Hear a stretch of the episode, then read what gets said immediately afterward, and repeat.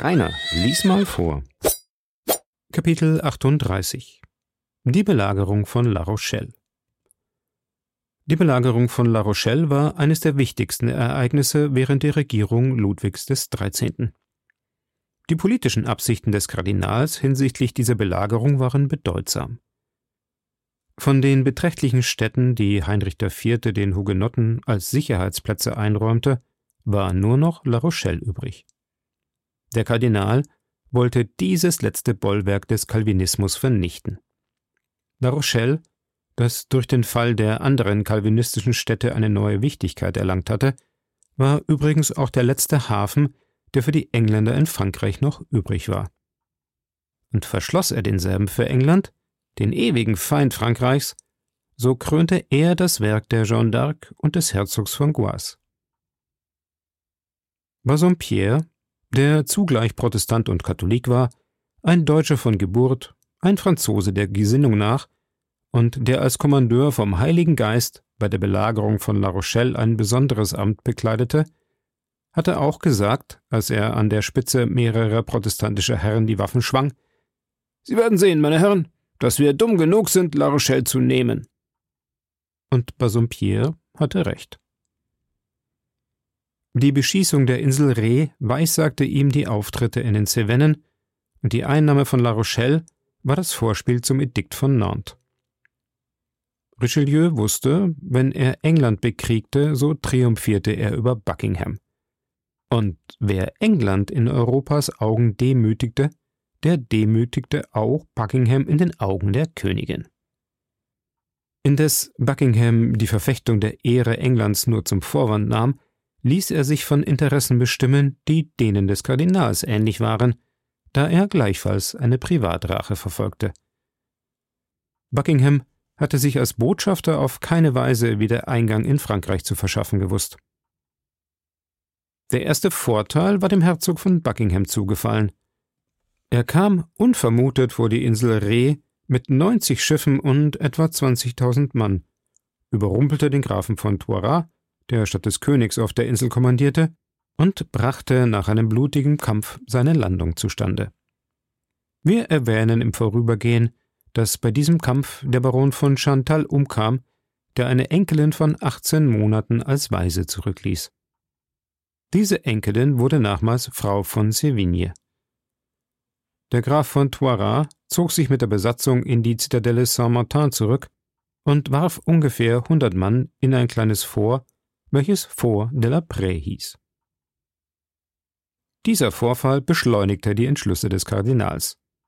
Er schickte, bis er und der König der Absicht gemäß bei der Belagerung von La Rochelle den Oberbefehl übernehmen würden, Monsieur dahin ab, damit er die ersten Operationen leite, und alle Truppen, über die er zu verfügen hatte, marschierten nach dem Kriegsschauplatz. Bei dieser Abteilung, die als Vorhut abgeschickt wurde, befand sich auch unser Freund D'Artagnan. Wie gesagt, sollte der König nachkommen, sobald seine Gerichtsangelegenheiten abgetan waren. Als er sich am 25. Juni von diesen erhob, fühlte er sich wieder vom Fieber ergriffen. Nichtsdestoweniger wollte er abreisen, jedoch sein Übel verschlimmerte sich, und er war gezwungen, in Villeroy anzuhalten. Wo aber der König anhielt, da mussten auch die Musketiere bleiben. Infolgedessen sah sich D'Artagnan, der natürlich bei den Garden blieb, mindestens für den Augenblick getrennt von seinen drei Freunden Athos, Porthos und Aramis. Diese Trennung, die für ihn nur eine Unannehmlichkeit war, würde ihn sicher mit ernstlicher Unruhe erfüllt haben, hätte er die unbekannten Gefahren zu ahnen vermocht, von denen er umgeben war. Er langte aber ohne Zwischenfall in dem Lager an, das vor La Rochelle aufgeschlagen war. Alles befand sich noch im selben Zustand.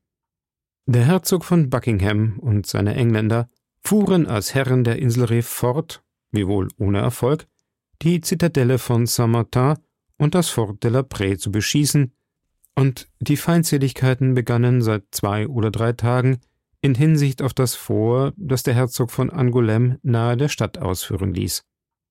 Die Garden unter dem Befehl des Herrn de Cessart nahmen ihr Quartier in einem Kloster. D'Artagnan hatte ein lebhaftes Auge und einen besonderen Geist. Er entdeckte plötzlich hinter einem Felsen die Mündung eines Gewehrs und begriff, dass das Gewehr nicht allein gekommen sei und dass derjenige, der es trug, keine freundschaftlichen Gesinnungen hinter der Hecke verberge. Er entschloss sich demnach, das Weite zu suchen, als er auf der anderen Seite, hinter einem Felsen, die Mündung eines zweiten Gewehrlaufes gewahr wurde.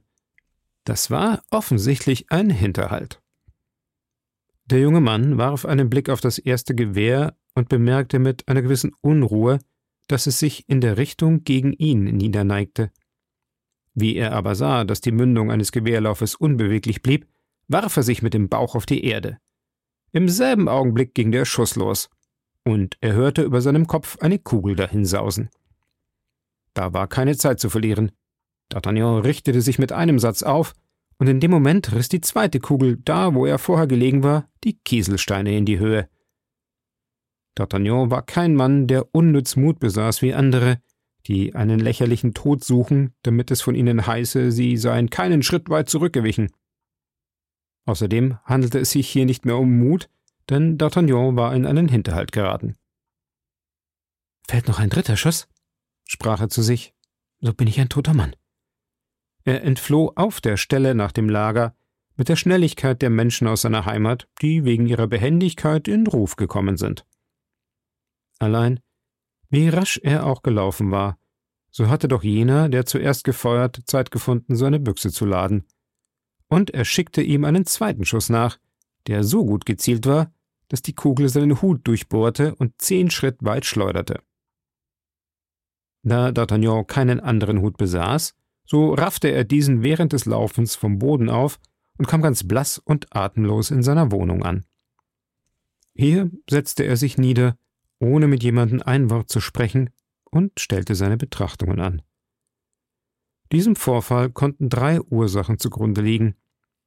Die erste und natürlichste ließ sich in einem Hinterhalt von Rochellern annehmen, die froh gewesen wären, hätten sie einen Gardisten des Königs getötet. Denn sie würden sich damit eines Feindes entledigt haben, und dieser Feind hätte eine volle Börse bei sich tragen können. D'Artagnan prüfte an seinem Hut das Loch der Kugel und schüttelte den Kopf. Die Kugel kam nicht von einer Muskete, sondern von einer Büchse. Die Genauigkeit des Schusses erweckte in ihm schon den Gedanken, er wäre aus einem Privatgewehr gekommen. Somit war es kein militärischer Hinterhalt, wie es sich aus der Beschaffenheit der Kugel erwies. Auch konnte es ein gutes Andenken von Seiten des Kardinals sein.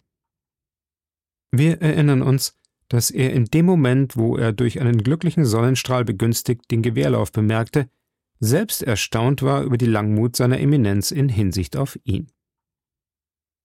Allein D'Artagnan schüttelte den Kopf mit zweifelhafter Miene, denn der Kardinal nahm bei Leuten, nach denen er nur die Hand auszustrecken brauchte, seine Zuflucht selten zu solchen Mitteln. Es konnte eine Rache der Milady sein. Diese Vermutung hatte mehr Grund. Er suchte sich umsonst an die Züge und die Tracht der Mörder zu erinnern.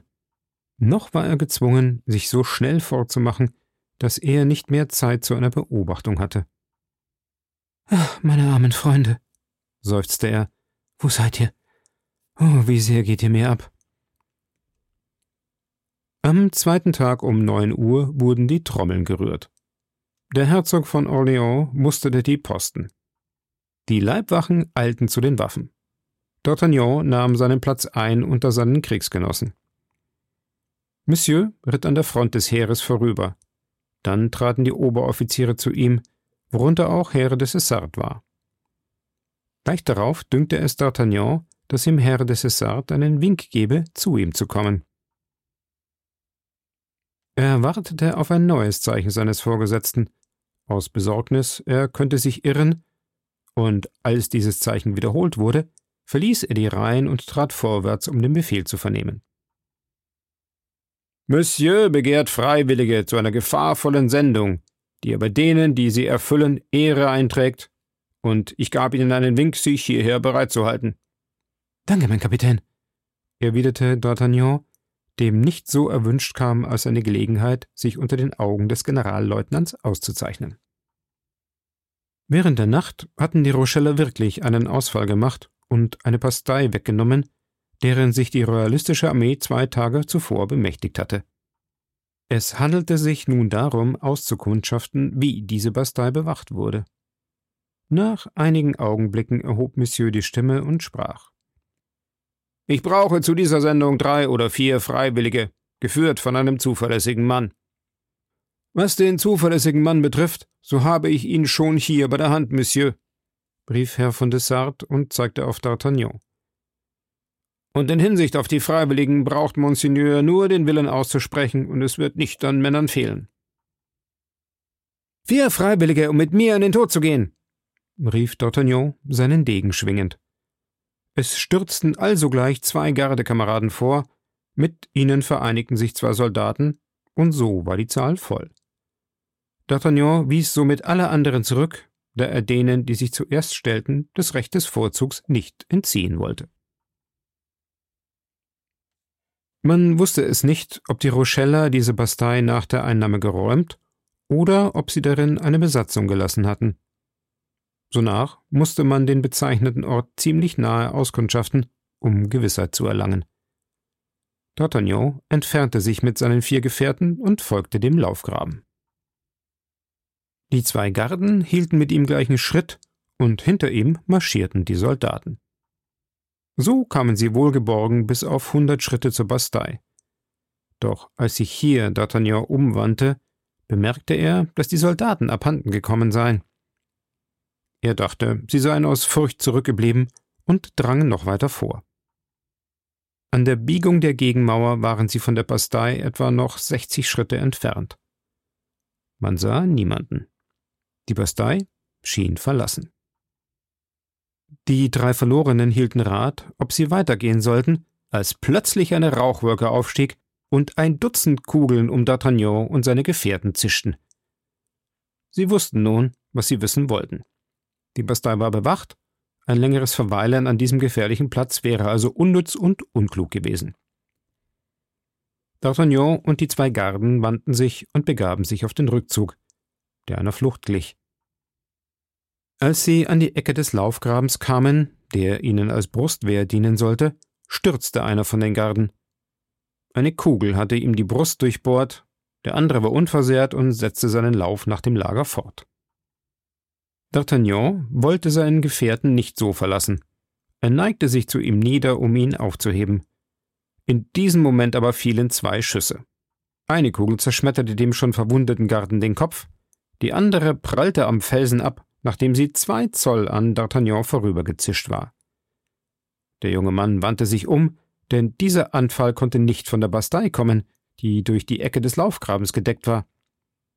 Er gedachte der zwei Soldaten, die ihn verlassen, und erinnerte sich dabei der Mörder, die ihm vor zwei Tagen nach dem Leben gestrebt hatten.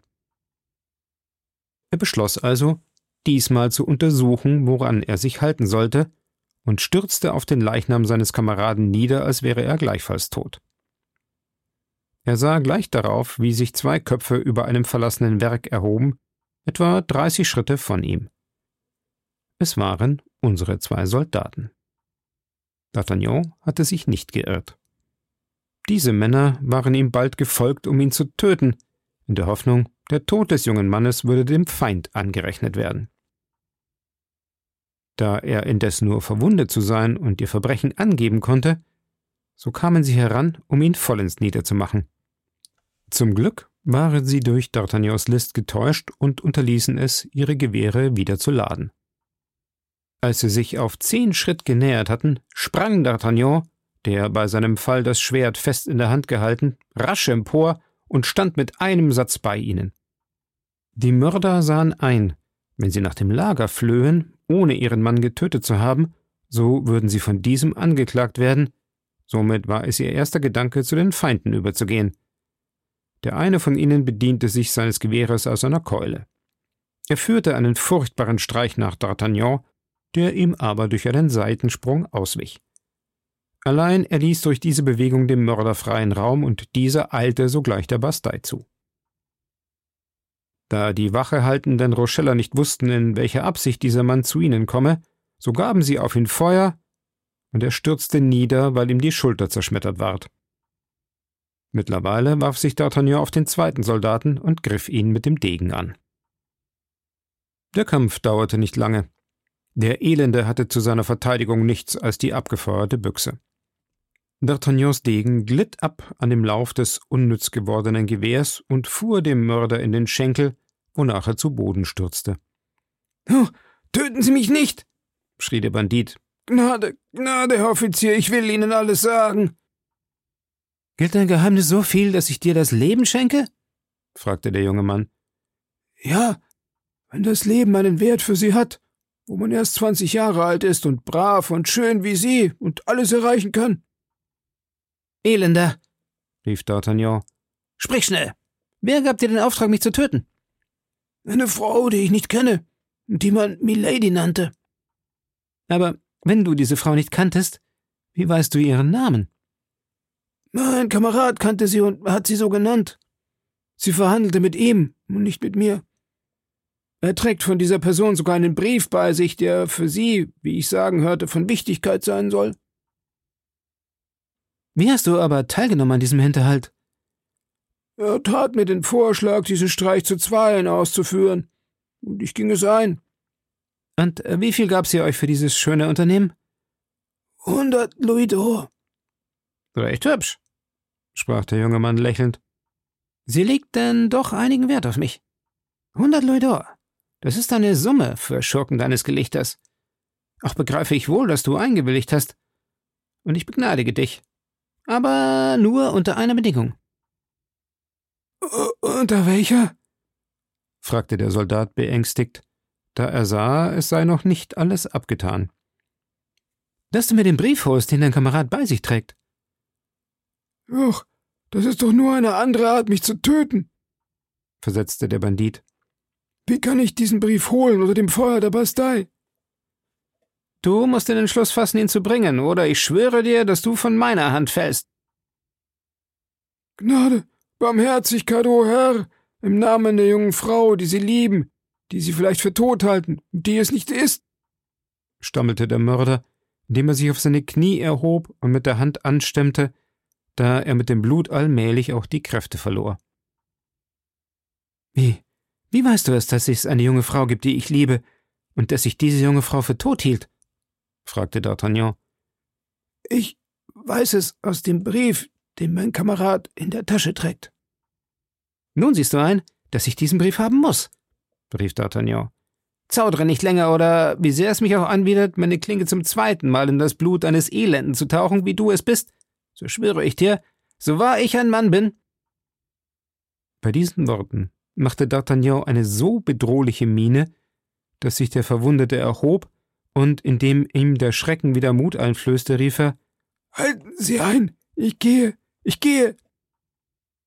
D'Artagnan ergriff die Büchse des Soldaten, hieß ihn vorausgehen und trieb ihn zu seinem Gefährten zu, während er ihn von Zeit zu Zeit mit der Degenspitze in die Seite stieß. Es war schrecklich anzuschauen, wie dieser Unglückliche, der seinen Weg mit einer langen Blutspur bezeichnete, blass von dem bevorstehenden Tod, sich ungesehen bis zum Leichmann seines Gefährten hinzuschleppen bemühte, der etwa zwanzig Schritt weit entfernt lag.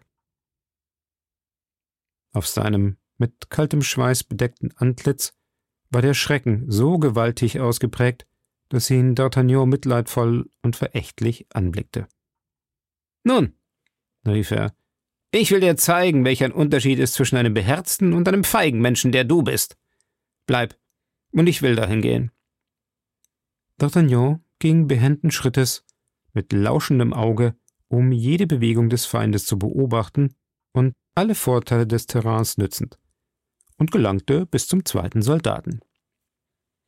Um seinen Zweck zu erreichen, gab es zwei Mittel.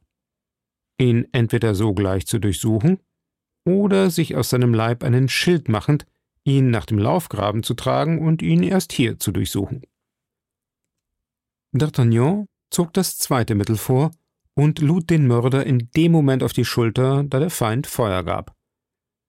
Eine leichte Erschütterung, ein letzter Schrei, ein Beben des Todeskampfes bewiesen D'Artagnan, dass ihm derjenige das Leben bewahrte, der ihn vorher ermorden wollte.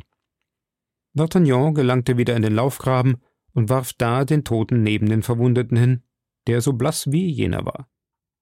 Er begann auf der Stelle die Untersuchung. Eine lederne Brieftasche, eine Börse, worin noch offenbar ein Teil der Summe war, die der Bandit bekommen hatte, ein Becher und Würfel waren die ganzen Habseligkeiten des Entseelten. Er ließ Becher und Würfel zur Seite fallen, warf die Börse dem Verwundeten zu und öffnete hastig die Brieftasche. Mitten unter unbedeutenden Papieren lag der folgende Brief, den er sich mit Lebensgefahr geholt hatte.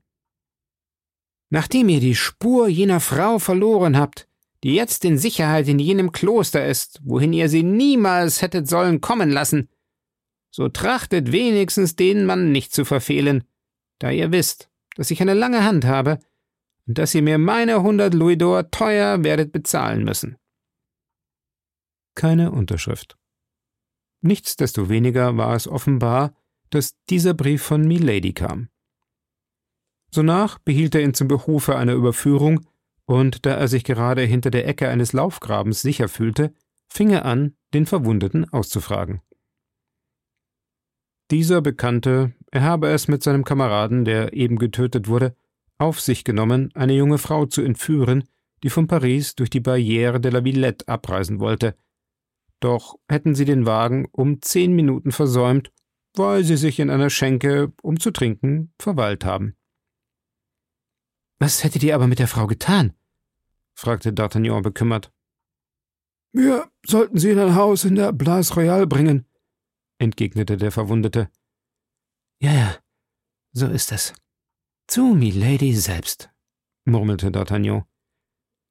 Der junge Mann sah jetzt mit Schaudern ein, welch ein entsetzlicher Rachedurst diese Frau anstachelte, sowohl ihn als auch diejenige, die ihn liebte, zu vernichten, und wie vertraut sie mit den Angelegenheiten des Hofes war, da sie alles ausgewittert hatte.